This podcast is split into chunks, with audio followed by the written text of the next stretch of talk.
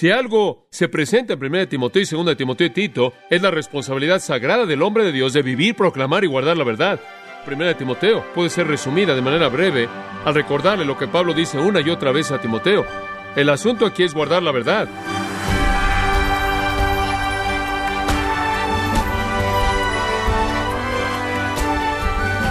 Queremos darle la bienvenida en esta edición de su programa Gracia a vosotros con el pastor John MacArthur.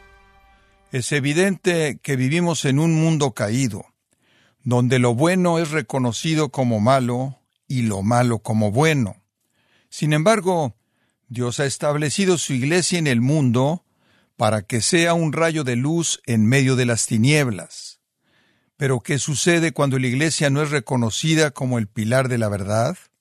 ¿Qué nos dicen las escrituras acerca de esto?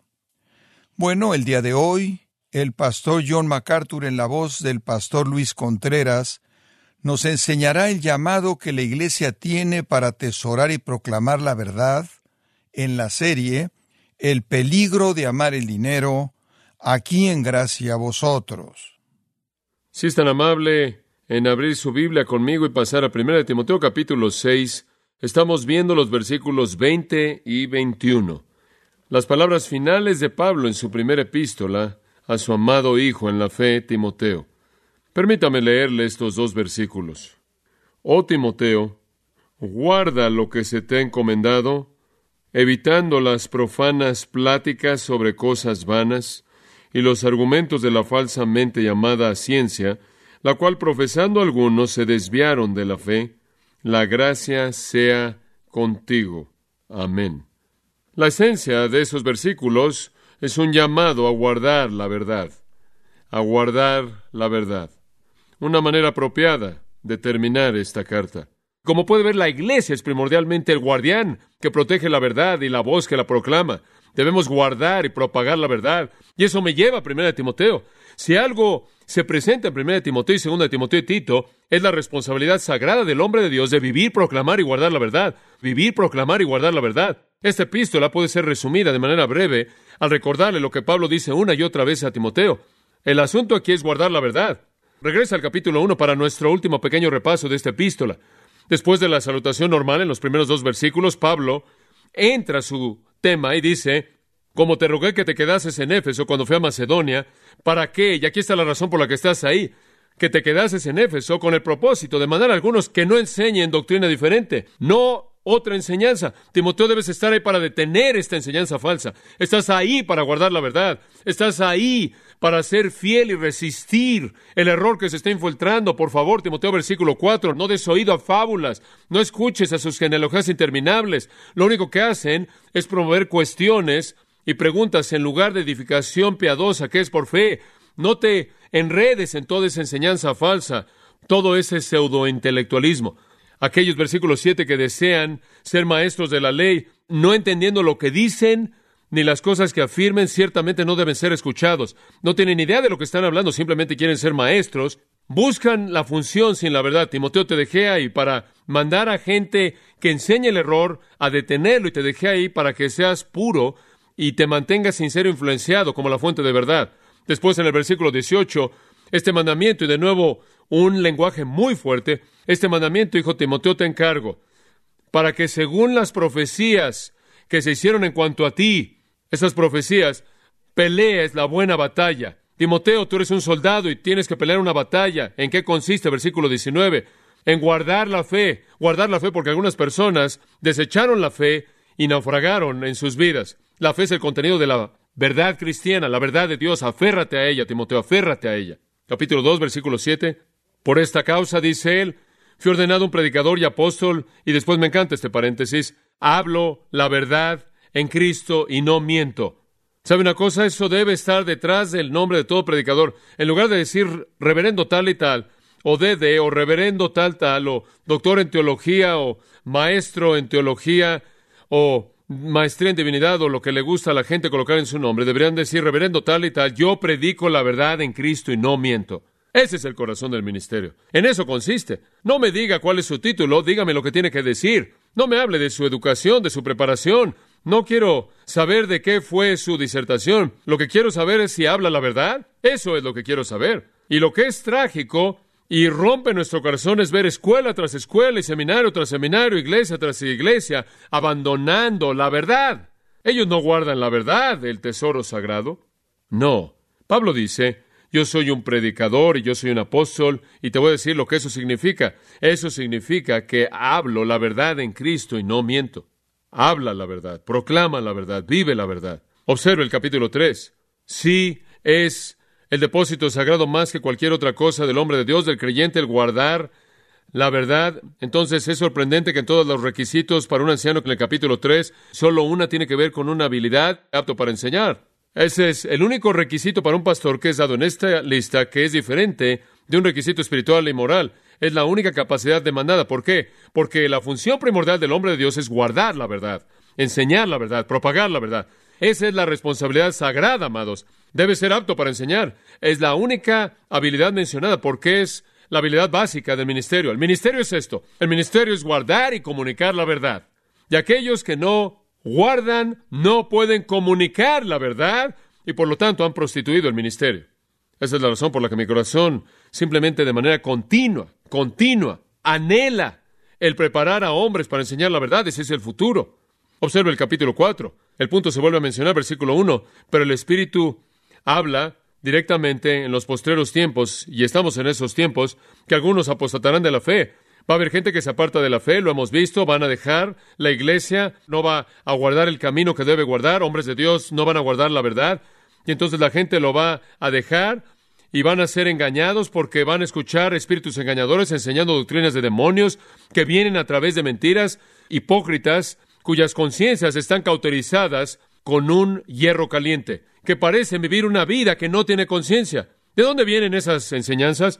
De espíritus demoníacos y son expresados en el mundo mediante hipócritas que hablan mentiras, a quienes no les importa hacerlo, que no tienen conciencia, su conciencia está cauterizada, tan cauterizada por estar pisada de manera continua por su conducta.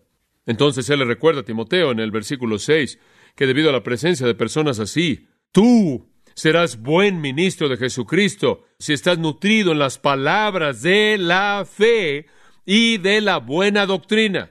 ¿Qué quiere decir con eso? Las palabras de la fe, las escrituras, las palabras de la buena doctrina, eso es lo que las escrituras enseñan. Entonces, Timoteo, debido a que hay espíritus demoníacos enseñando doctrinas demoníacas a través de espíritus mentirosos, quienes parecen no tener conciencia, quienes están metidos en esto por motivos personales, tienes que ser fiel en guardar la verdad.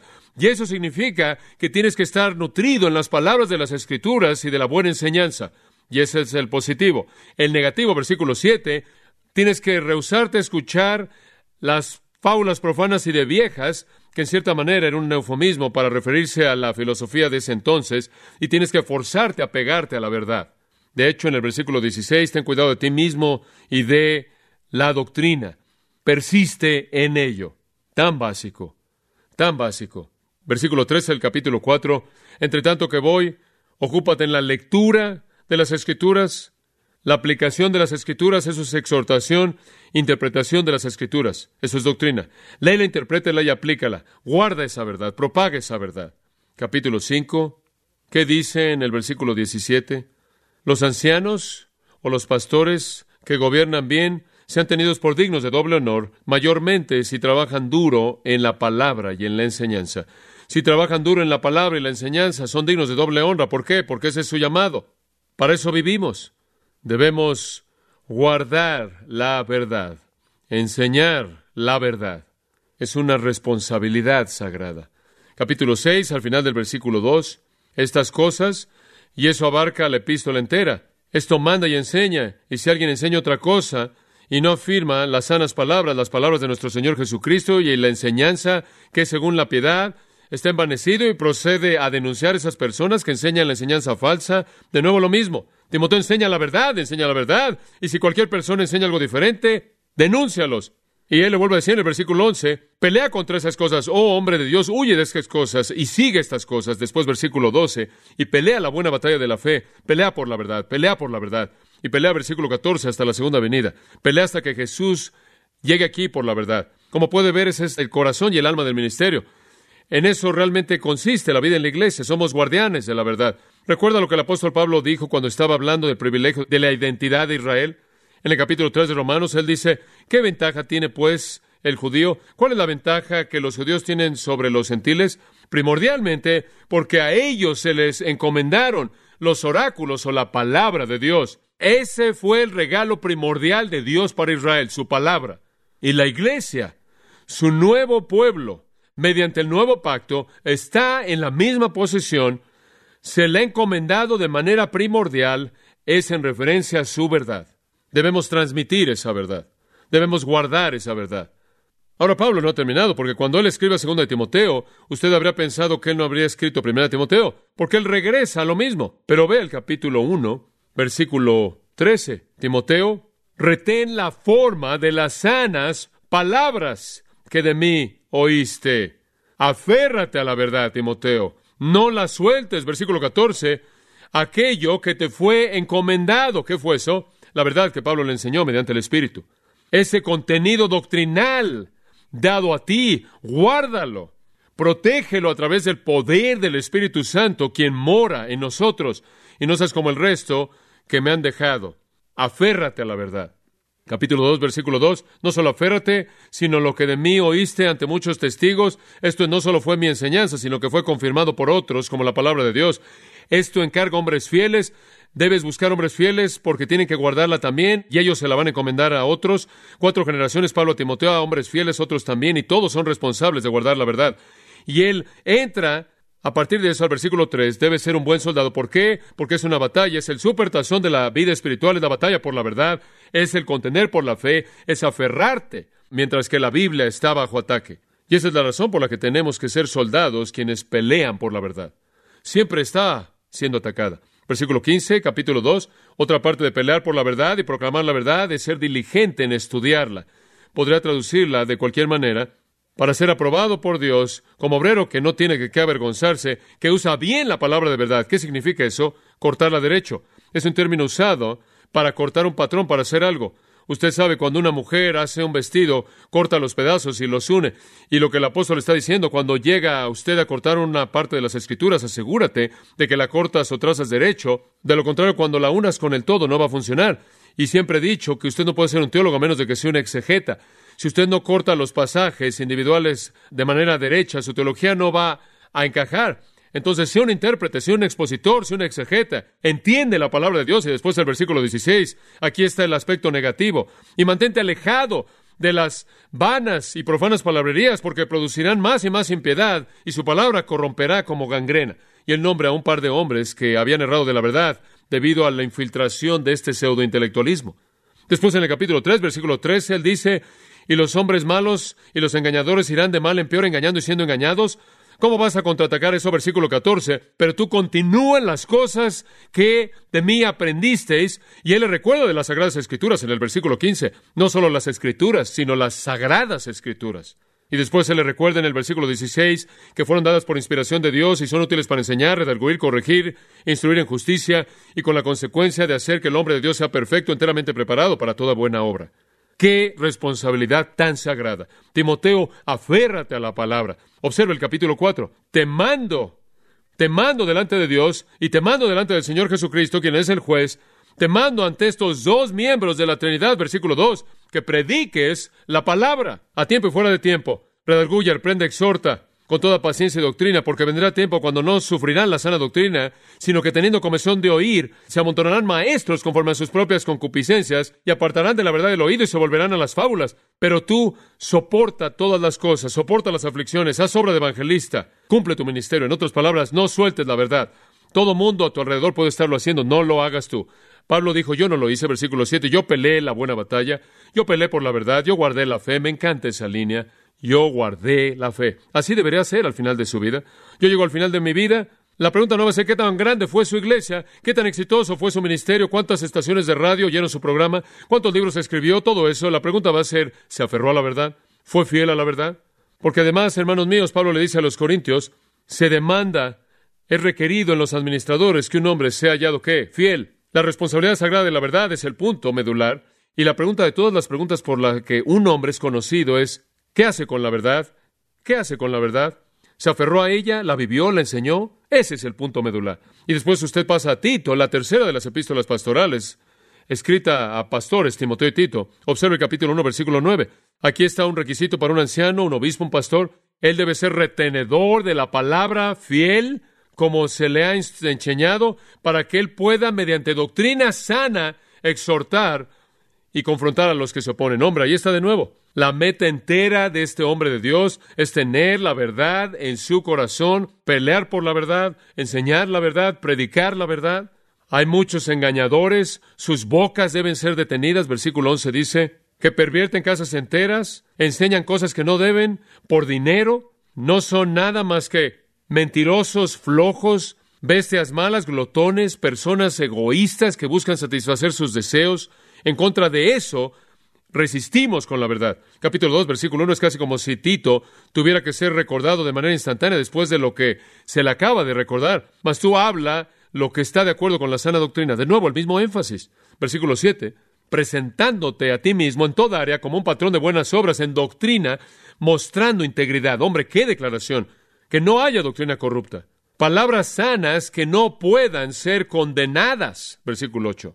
Versículo 10 no defraudando, no enriqueciéndote por un uso erróneo de las escrituras, sino mostrando en todo integridad para que puedas adornar la doctrina de Dios nuestro Salvador en todas las cosas. Apégate a la doctrina, vive a la luz de la doctrina verdadera, vive a la luz de la doctrina sana. Capítulo 3, versículo 9. Evita las preguntas necias, las genealogías, las contenciones, las peleas por la ley, no son provechosas, son vacías, y un hombre que es un hereje, después de una primera y segunda amonestación, recházalo sabiendo que es un hombre que se ha alejado y peca y está condenado por sí mismo. Simplemente recházalo después de que lo has amonestado. No escuches a su error. Como puede ver, está en 1 Timoteo, 2 Timoteo, Tito. Estas son escritas a pastores. Son modelos de cuál es la preocupación del corazón de Dios para el hombre de Dios que guía la iglesia de Dios y la preocupación es la verdad. Esa es la verdad. Esa es la preocupación. Muy bien, con eso en mente, Veamos los últimos dos versículos brevemente y simplemente lo resume, manejando la verdad. Primero hay un deber que cumplir, un deber que cumplir. Oh Timoteo, guarda lo que se te ha encomendado. Deténgase en ese punto. Ese es el deber que cumplir. La palabra guarda, fulazo, es usado de artículos de valor que se guardan o se almacenan en un lugar seguro. La palabra interesante, lo que se te ha encomendado, es una palabra en el griego, paraceque, el depósito. Guarda el depósito. Lo que ha sido, podrá ser traducido, lo que ha sido depositado contigo, guarda. Guarda el depósito. ¿Y cuál es el depósito? ¿Verdad? Oh, esa palabra, oh, deja gotear un poco el corazón de Pablo con pasión. Oh Timoteo, su nombre significa uno que honra a Dios. Oh Timoteo, él clama al final usando su nombre, por favor. Es como si le estuviera rogando. Guarda lo que se ha depositado contigo como una responsabilidad sagrada. Eso es lo más sagrado de todo.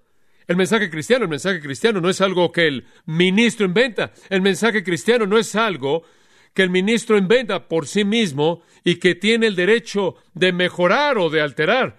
El mensaje cristiano es un depósito divino del cual no se le puede disminuir o añadir sin que haya una consecuencia seria.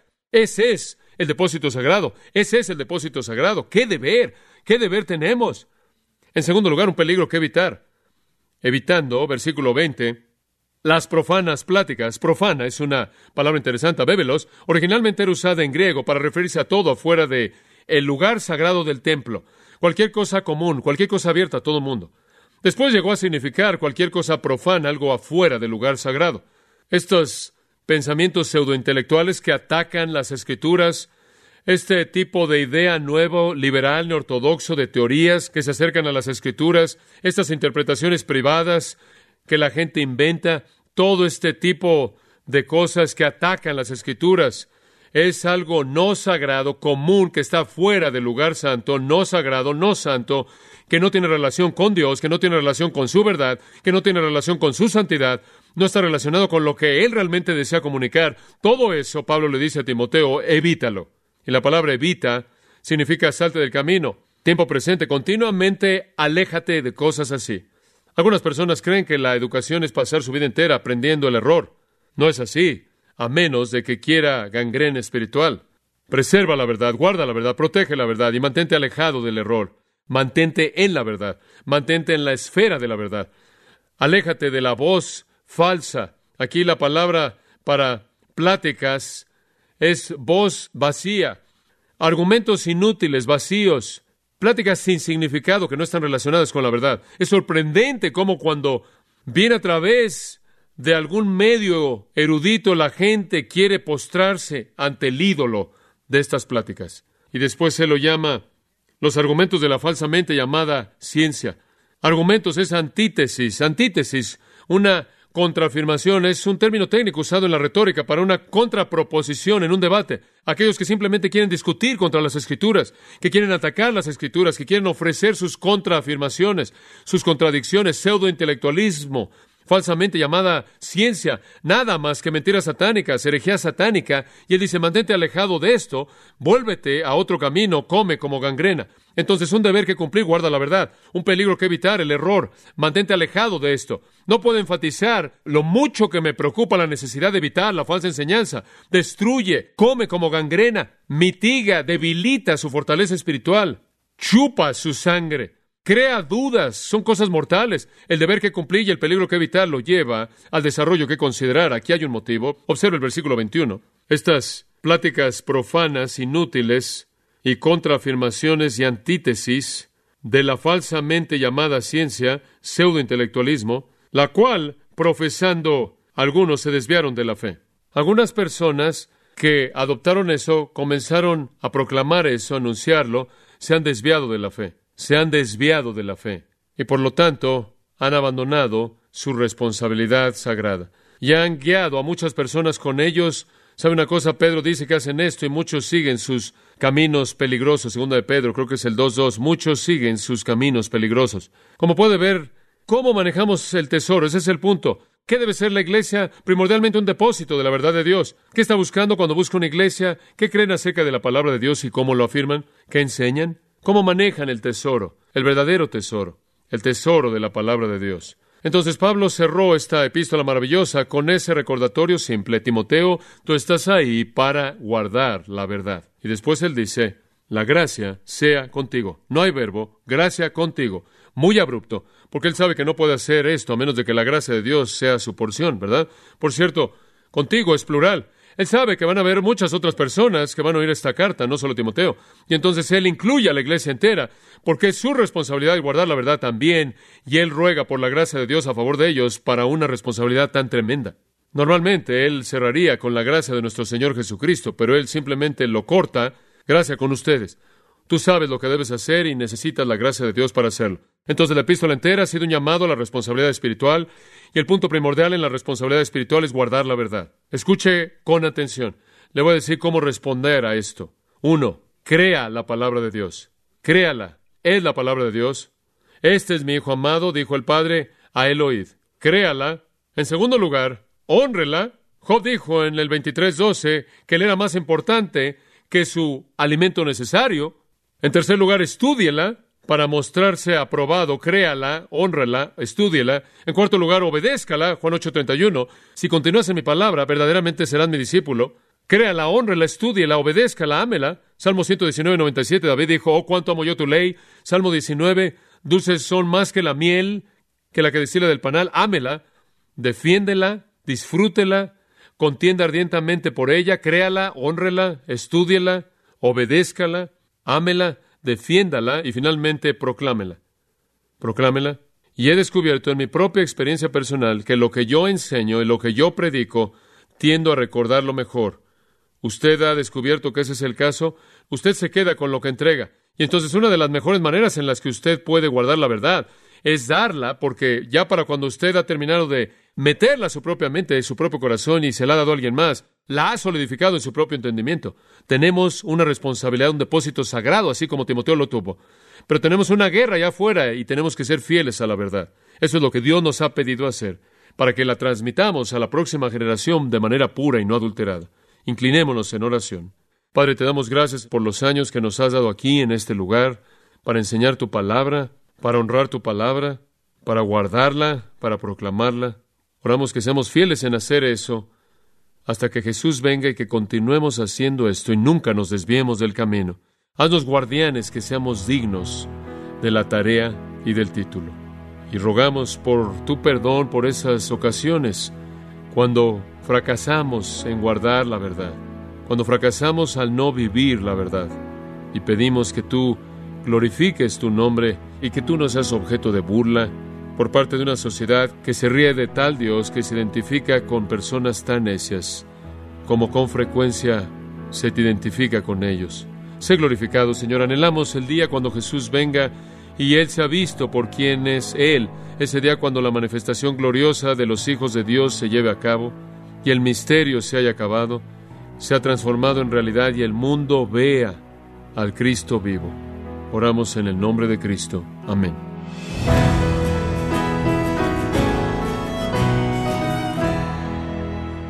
Es como el pastor John MacArthur nos ha enseñado el llamado divino que tiene la Iglesia de atesorar la verdad de las Escrituras. Nos encontramos en la serie El peligro de amar el dinero, aquí en gracia a vosotros. Estimado oyente, quiero recomendarle el libro El Jesús que no puedes ignorar, en donde John MacArthur camina por los relatos del Evangelio y muestra un destacado y apasionado cuadro de Jesús que usted no puede ignorar. Adquiéralo en la página de gracia.org o en su librería cristiana más cercana. Recordándole también que puede descargar todos los sermones de esta serie El peligro de amar el dinero, así como todos aquellos que ha escuchado en días, semanas o meses anteriores, animándole a leer artículos relevantes en nuestra sección de blogs, ambos en gracia.org. Si tiene alguna pregunta o desea conocer más de nuestro ministerio, como son todos los libros del pastor John MacArthur en español, o los sermones en CD, que también usted puede adquirir, escríbanos y por favor mencione la estación de radio por medio de la cual usted nos escucha en gracia a vosotros. Es importante conocer no solo el país y ciudad de donde usted nos escucha, sino también la radio. Para quienes contactan nuestro ministerio por primera vez, pueden solicitar una copia del mensaje de promoción sin costo alguno, un mensaje por oyente únicamente. Si usted vive en los Estados Unidos o Puerto Rico, escríbanos a Gracia Vosotros, P.O. Box 4000, Panorama City, California, 91412.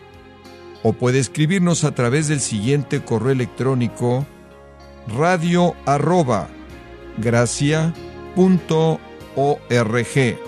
Bueno, en nombre de John MacArthur y el personal de este organismo, queremos darle las gracias por su tiempo y sintonía y queremos pedirle que no deje de orar por este ministerio, como también por la estación de radio por la cual usted nos escucha de lunes a viernes.